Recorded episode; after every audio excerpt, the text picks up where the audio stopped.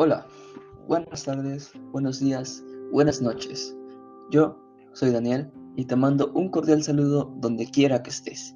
Hoy eh, pienso hablar sobre el tema clases en línea, que pues, como la mayoría, no diré la mayoría, todas las personas saben, estamos en cuarentena y por lo mismo las clases, como las conocemos, eh, fueron canceladas para evitar que se expandiera aún más eh, el virus. Entonces se dio orden de que las clases están canceladas este nuevo aviso hasta que el plan de los semáforos, como hablé en el anterior podcast que te recomiendo escuchar, no es necesario escucharlo, pero te recomiendo escucharlo si, no sé, si te gusta este. Entonces, eh, el plan semáforo dice que las clases no volverán a estar activas hasta que el semáforo alcance el color verde. Eh, entonces, pues, pues, tenemos una situación bastante complicada ya que eh, hay gente que de plano ya estaba por salir y pues tiene que continuar. No, no puede haber gente que puede llegar a perder semestres o, o parciales. Eso que no se puede tener. Entonces, a todo esto salió la opción de las clases en línea, que es la mejor opción en este caso, que es todos en nuestra casa eh, nos se conectan a una clase, ya sea videollamada o a estar atentos a que un profesor deje un trabajo y realizarlo. Esto, a, pesar de que es la mejor opción, obviamente, eh, dio varios problemas. El principal es que muchos maestros no estaban preparados para hacer esto. Entonces, eh, muchos maestros que no sabían cómo, por ejemplo, la que ahorita más está usando, que es, bueno, las plataformas que más se usan para dar las clases o videollamadas o videoconferencias, como le quieran decir, en línea son Zoom y eh, Google Meet. Esas dos son las más usadas y muchos profesores no saben cómo no sabían cómo usarlas. No digo que todos, porque obviamente si hay profesores que por su mismo trabajo están más acostumbrados a usar las, computadoras, pero si dio no están preparados para tener clases así, simplemente. Esto trajo muchos problemas ya que ya, ya no solo trae problemas para los mismos profesores no, para los profesores, no sé, trae problemas para los alumnos, ya que los que más están bien afectados son ellos, ya que por lo mismo de que a lo mejor no se puede dar una explicación clara y concisa sobre un tema mediante una videollamada, una videoconferencia, a lo mejor los temas no quedan completamente vistos o entendidos por el alumno. Esto puede llegar a provocar que como dicen, pasan sin aprender, simplemente pasan. Eh, no, saben cómo pasan, pero pasaron simplemente. No puedes dejar pasar a una persona que no está aprendiendo nada. Y ese es el problema. Eh, entonces, también en base a esto, eh, esto se vio muy reflejado en las redes sociales como Facebook, que se, no tardaron más de una semana en que se viralizaron los memes de eh, las clases en línea no funcionan, no sirven, no aprendes nada. Y yo creo que esta es una falla por parte de los de las dos personas involucradas, que son los, son los maestros y los alumnos.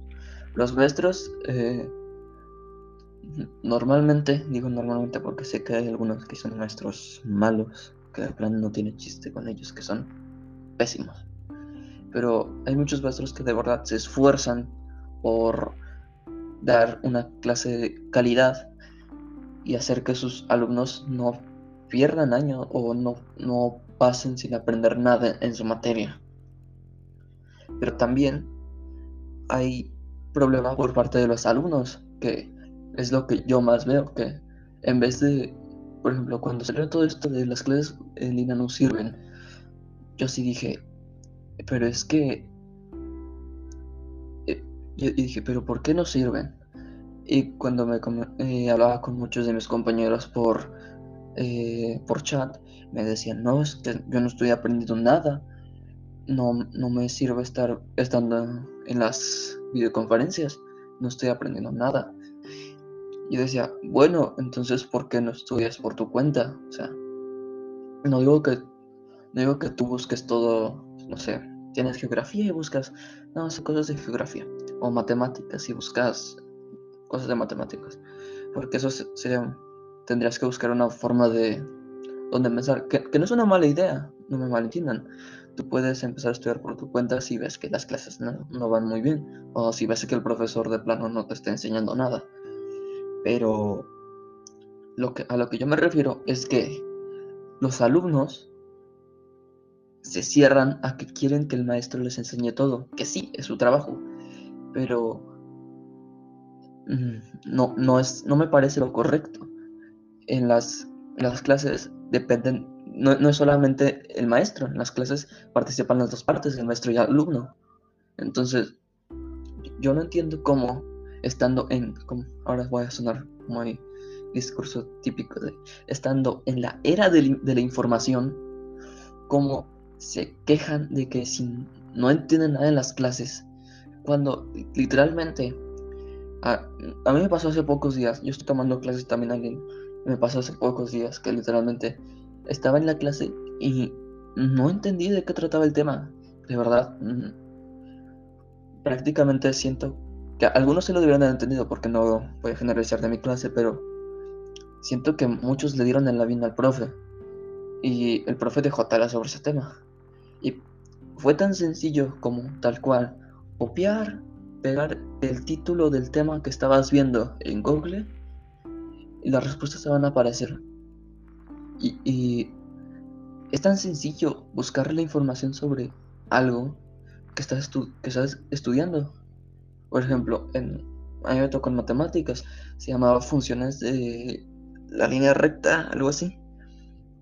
Eh, era básicamente eso. Eh, tenía, tenía que aplicar unas fórmulas y yo no recordaba las fórmulas y tampoco había tomado un apunte sobre la clase, también falla mía, que debí de haberlo hecho.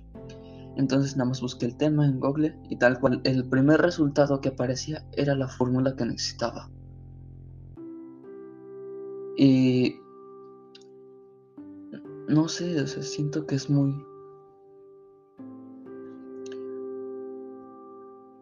como dije, falla de ambas partes. Siento que si las dos partes cooperaran de una manera eh, una manera más activa, se podrían dar unas clases mejores donde ambos aprendieran. Y ya no digo solo buscar en Google, sino también apoyarte sobre tus compañeros. Entonces, con la situación que tenemos, eh, yo como unas soluciones que puedes tener es la que acabo de mencionar, de si de plano no entendiste algo sobre la clase que estuviste viendo, búscalo por tu cuenta, infórmate sobre ese tema, porque al final al que te estás afectando es a ti, tú no estás aprendiendo nada.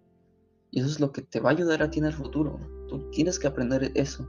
Y aunque digan, no, pero es que eso no lo voy a ocupar en el futuro.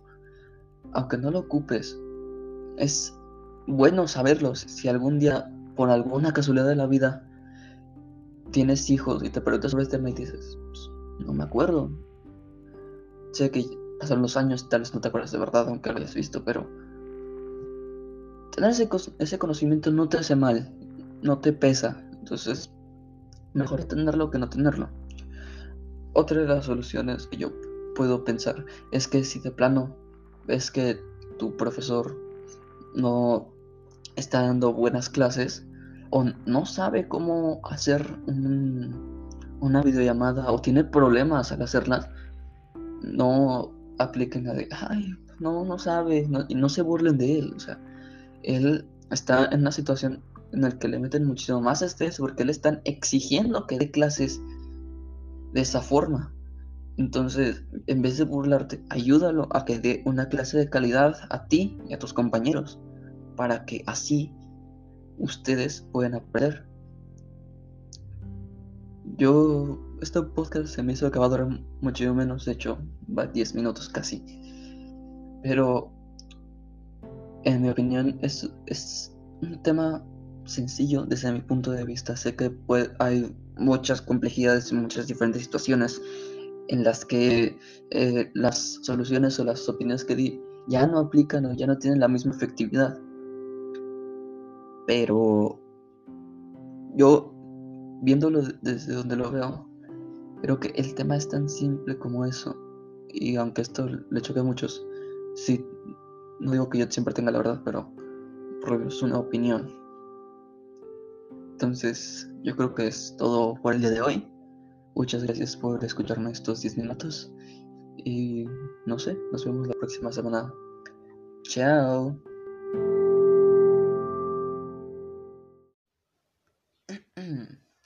Hola, buenos días, tardes o noches. Yo soy Daniel y te mando un cordial saludo donde quiera que estés. Hoy, como podrán haber leído en el título de este capítulo, estaremos hablando de dinero.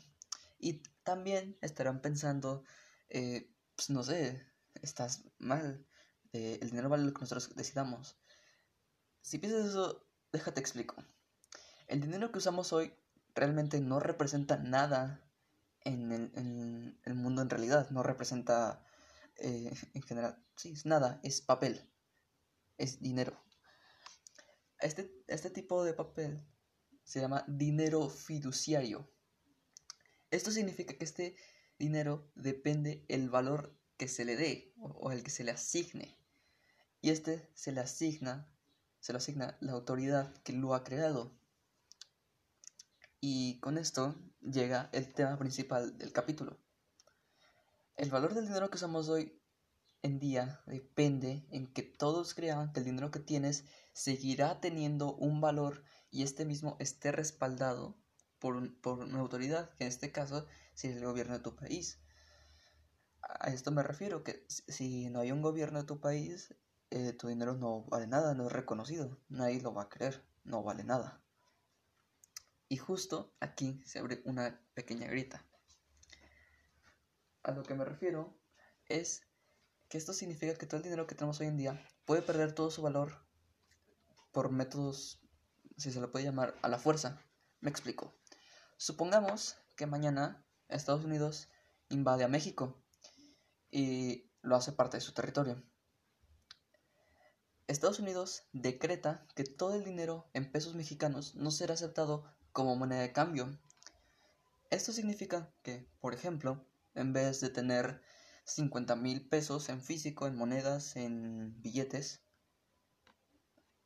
eh, ahora significa que solamente tienes un montón de papeles y pedazos de metal que no valen nada. Y aquí es donde entra lo importante. Entonces, ¿con qué te quedas al final? No tienes nada. Entonces, llegamos a una conclusión rápida que, como lo he dicho, el, el dinero tiene valor mientras nosotros creamos que lo tiene. Y esto no solo pasa con el dinero, de hecho pasa todo el tiempo con muchas otras cosas. El hecho de que crean que algo es real o que existe puede hacer que algo así sea. Hay cosas que simplemente existen porque nosotros creemos en que existen. El mejor ejemplo eh, serían las religiones.